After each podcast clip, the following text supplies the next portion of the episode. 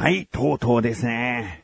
ドラゴンクエストビルダーズ2を購入いたしました。ええー、あ、まあ、購入したというか、息子の誕生日プレゼントとして息子が受け取り、我が家にドラゴンクエストビルダーズ2がやってきたということですね。ええー、まあ、大前提に息子のものであることは間違いない。だから日中だとか、えー、夕方から夜にかけてとかね、あの、息子たちがやりたいと言った時間はもうずっと息子たちがやってますし、僕はもう子供が寝静まった後、ね、やると。うん。まあだから、えー、進行具合は僕が一番遅くて。で、二番目に遅いのが長男で、えー、一番早いのは次男っていう。次男はもうストーリー重視というか、うん、これをやって、あれをやってっていうストーリーをとにかくもう淡々とクリアしていくんで、えー、その速さはあるんだけど、長男はストーリーもしつつ、その、やっぱり自由にね、建物を作ったり、物を作ったりするゲームなんで、その自由にこう作っていくっていうのを楽しみながら、ストーリー進めてるっていう感じ。うん、で、僕は、ストーリーをそっちのけタイプなんですよね。えー、だからもう我が家はね、ドラゴンクエストビルダーズ2付けですね。じゃあ、神さんはやってるのかっていうと、やってはないんだけど、あの、前回かなそのドラゴンクエストビルダーズ2を、うん、どうしてもやりたいと思っているきっかけとなっている牛沢さんっていうね、ゲーム実況者さんがいるんですけど、その方の動画をですね、もう神さんずっと見てるね。うん、なんか私はちょっと作ったりするのは難しいみたいなことを言ってて、でも見てる分には、あの、のすごい楽しい。もともとね、ドラクエが大好きなんですよ、神さんはね。うん。で、まあ、ドラゴンクエストのゲームを買うと、きちんとクリアするまでもう夢中になってやるという。だからドラクエの世界観を知った上で、その動画を見たりしてるから、すごく楽しいみたいで。うん。だからもう我が家では誰かしらゲームやってるし、神さんはもう、しょっちゅう、ウッシーの動画を見てるしという感じですね。へー。まあ、本当にね、このゲームを買ってね、僕ももう夜な夜なやるんで、うん何かがおろそかになっちゃうんじゃないかと。まあ、例えばこういった収録、その後の編集とかね、その日常生活で言えばさ、うん仕事が身に入らないんじゃないかとかね、うんもうゲームやりたいゲームやりたいが頭にぼーっとなっちゃってさ、うん何かをおろそかにしちゃうかなと思ったんだけど、結構夜しかできないっていう制限があると、もうそれまでにきちんとやるべきことやっておこうっていう。うーん、仕事もなるべくこう残業にならないようにペースを上げるというかね、まあ日頃からやれよっていうことかもしれないけど、なかなか難しい作業でさ、自分だけがこう、自分を奮い立たせてやるって仕事だと、あの、でも今このドラクエがあるということにより、よし、夜は楽しむぞっていう分、日中すごい力が入るんだよね。うん、だからいいように回ってるゲームを買ったことで。うん、だからゲームはさ、よく無駄な時間っていう人もいるしさ、うん、だからそういう人たちにとったら理解しがたいことかもわからないけども、こういう本当メリットもすごくあるんじゃないかなと、改めて思いましたね。うん、ということで、この後もドラクエビルダーズ2の話をしたいと思っている自分がお送りします。菊池さんのなだらか向上心。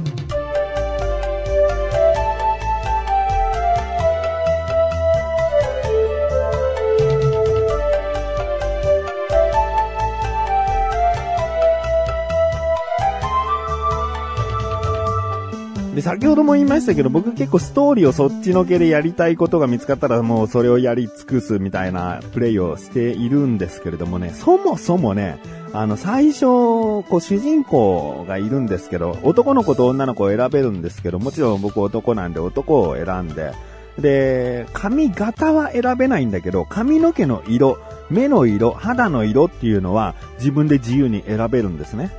で、髪の毛の色は僕と長男、次男とやっているんで、なんかそれぞれ別にしようよって話をしていたんですね。で、えー次男はもう元々その金髪キャラがパッケージに書かれているので、金髪キャラがデフォルトなんですね。だからその金髪で次男はやりたいと。で、長男は好きな色がね、あの、紫なんだよね。えーよく色の心理テストで言うと情緒不安定ですって言われちゃう紫なんだけど、あの、まあ、紫の濃いめな色の髪の毛、髪型としてなっててもそこまで違和感のない。まあ、ゲームとかね、アニメとかだとそこまで違和感のない紫色の髪の毛選ぶって言って。じゃあそうだなパパは、まあ、青か赤にしようかなと。被らないようにね。うん。で、いざさ、その自分がやれる時間になってさ、やってみて髪型青か赤にしようと思ってさ、選ぶんだけどさ、なんかしっくりこなくて、うーん、なんか見たことあるけど、うん、青か、な、なしっくりこないんだよね、青っていうのに。うん、で、赤にしてみる。で、赤から薄くピンクとか赤とか、まあ、その系統の色にしてみるんだけど、赤だと、うーん、うん、な、自分が操作したい、自分の分身として委ねたいっていう思い入れになかなかなれなくて。で、ウッシーは、牛沢さんは黒髪でやってるんだよね。で、僕は牛沢さんの動画を見てなかったら、もうすんなり黒色を選んでいたんだけど、でも、ウッシー黒だからな。もうもう家族の一みたいに考えちゃってるけど、ウッシーと被るとちょっとな。うーんって悩んでて、で、やっぱ赤か青だろうっていう、もうね、30分ぐらいそこね、悩んでさ、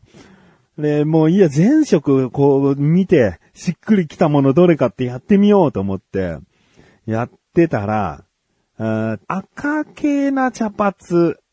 が、なんかね、その、もともと着ている服装と、しっくりきたんだよね。わなんかこれすごい、見た目が好みになったっていう。うん、これでいこう。もう、全然赤と青交互にさ、やってた時間何だったんだっていうね。これじゃない、あれじゃないってね。で、その茶髪にしまして。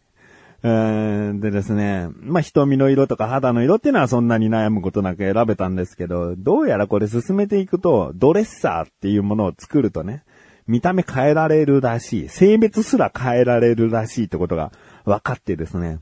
まあ、とりあえず進めときゃよかったなと、無駄な30分を過ごしてしまったなって思って、そんな出だしだったんですけど、でももうそっから楽しいのかな。な僕あんまりゲームって、ここ最近全然話してなかったと思う。なだらか向上心の過去から聞いていくとゲームに一時期何かにハマっているとかやっているっていう話はしてるかもしれないけど、ここ2、3年はずっとしてなかったと思うんだよね、ゲーム。モンストはしてるけどね。うん、スマホのゲームはしてるけど、こう、しっかりとしたハード機のゲームは、もうすごく久しぶりだから、それで夢中になれるっていうのがもうすごくワクワクしちゃってね。うん、で、まあその、茶髪のね、僕の分身、名前はメガタマにしましたけど、メガタマくんの冒険が始まったんですよね。えー、で、まあ、牛沢さんの動画を最初からずっと見てるんで、ストーリーはもう大体流れは入っているんですよね。ここ行ったらあそこ行くっていうのはなんとなくもう入ってて。でも、この動画を見てる中で、あっち行ったらどうなるんだとか、もうちょっとここをこだわりたいな、作ってるところでこだわりたいなとか、僕が、うん、考えていたことをやりたいっていうのがあったんで、そういうのをやってみたり、あと、まあ、そういう世界観、まあ、ドラゴンクエストビルダーズをよくわからないという方は一回こうちょっとね、あの、検索してみて、あの、どういうゲームかっていうのをパッと見れば、あ、こういう系統だなってわかると思うんですけど、とにかくこう、壊せるから、あの、山とかどんどんどんどん壊していけちゃうんだよね。で、ここ壊していったらどこに行くんだろうと。もう全然ストーリーと関係ないところどんどんどんどん突き進んでいけんじゃないのって思って。で、まあ最初でも海の方に出たのかな。うん、で、海の方に出てってぐるぐるぐるぐるこう回ったり登ったりとかしてたら、まあ、そこのストーリーの中でちょっと進まないと、うん、たどり着けない場所に着いちゃって、で、そこに行っても何にもないんだけど、ここですべきことは分かってて、あ、こういうことをするんだよな、つって先にトントントントンとかやっちゃって、で、逆走してったんだよね。その、本来入るべき入り口から逆走する形で戻っていって、そしたらなんかもう意味わかんない、あの演出になるんだよね。うん、だから、本当はちゃんとした入り口から入らないと、うん、よくわかんないのに、うん、逆から入ってるやり方をしてみたりね。うん、そうやったらどうなんだろうっていうのをやってみたかったから。うん、で、改めて思ったね。だ僕がもしゲーム実況をやっていたら、こんなプレイ誰も楽しくないもんね。だから改めてゲーム実況者さんはじめ、あの、特にまあ僕は牛沢さんのドラクエビルダーズはとてもいいと思ってるんですけど、いや牛沢さんのそのストーリーをきちんとね、伝えるプレイング、素晴らしいなと思うよね。だって、自由だから、あのゲームって。こうしてみたい、ああしてみたいって、すごく出てくるんだけど、やっぱり人に見せる動画を作る上で、ちゃんとしなきゃいけないところはちゃんとしてるんだなっていうのが改めて分かったね。うん。だから僕は牛田さんの動画を見つつ、そこを追い越さない程度に、自由にこうゆっくりゆっくりやっていきたいなと。ストーリーは、牛田さんの方で正規のルートというかさ、うん本来はこういう手順なんだよっていうのを、こう確認しながらね、やっていこうかなって思ってますね。で、本来さ、この、ストーリー進めていっ、そのキャラクターに話すことによりイベントが起こったり、その前に出会った人がいて、やっとその人とのイベントが始まるっていうストーリーなのに、先に、あの、後で会う人に会ってみたら、今話しかけられないっていうね。うん、そういうメッセージが出てきたりして、うん、あと、どんどんどんどん突き進んでいくと、今ここをビルドすることはできないようだ。不思議な力でかき消されたみたいな、なんかこう、怖そうにも壊せない。ものをこう何かしようにもできないようなことになってて、ちょっとしたなんだろうな、ファミコン時代で言うとさ、こう、行けちゃいけないところに行っちゃって、ストーリー止まるみたいな。うん、人に話しかけてるのに何も反応しないみたいな、なんかバグみたいなプレイになってんだよね。うん、でも、でも、まあ、戻ってきちんと話して手順を踏んでいけば、なんてことのない、えー、ストーリー進行になるんだけど。あもうなんかね、そういうさ、やりたかったことが今すごいできてて、でもまあそんなことやってるから息子たち二人よりも全然遅かったり、ああと建物とかね、あこだわって作っちゃうね。決してまあ人に見せてすごいでしょっていうレベルじゃないんだけど、なんかこういう風にしてみたみたいな感じの、こう、建物とか、街の構造をね、作ってますね。えー、もう、どうすかね。これ、まあ、僕は内田さんの動画を見てさ、すごくやりたくなったけど、さすがにこの音声を聞いて、やりたくなったっていう人は、まあい、いないとは思うんだけどさ。でも、ウッシーの動画はちょっと興味出てきてほしいなと。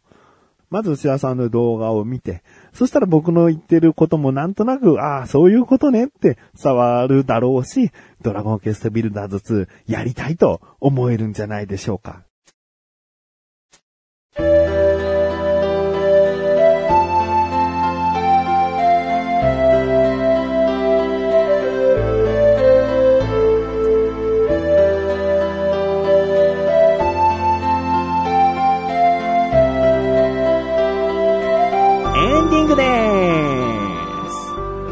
1月の第5週の更新になるんですね。第5週となるとですね、横断歩道のサイトで言うと、なだらか向上心しか更新されないんですね。そうなると、僕の作業もですね、この1週間っていうのは、本来、えー、まあ多くて2日、3日ぐらいかかる編集作業が、小田カルチャー、コンビニ侍と2本あるんですけど、それがない。えー、その分、今、ちょうどドラクエに費やせるというね、いい時期に購入できたんですよね。えー、まあ、次週ね、えー、小田カルチャー更新ありますけれども。うん、まあ、あのね、そのドラクエをやるために、うん、やるべきことをとっととやろうよ。手際よくやろうよっていうモードになってるんで。えー、ちゃんとね、あの、踏み台昇降もね、続けられるんですよ。うん、運動やって、え編集やってでしょっていうね、一日のこう、ドラクエやる前にやるべきことっていうのをきちんとこう、うん、早めにやろうとするようになってるんで。もしかしたら、ドラクエビルダーズ2の話、ちょっと多めになってしまうかもわかりません。えー、申し訳ありません。興味ない方はね、申し訳ありませんが、なるべくこう伝わるように、うん、お話できたらいいなと思っております。ということで、なだらか向上者前進める腰です。それではまた次回お会いでき、菊池勝利さんメガネと待ってまりお疲れ様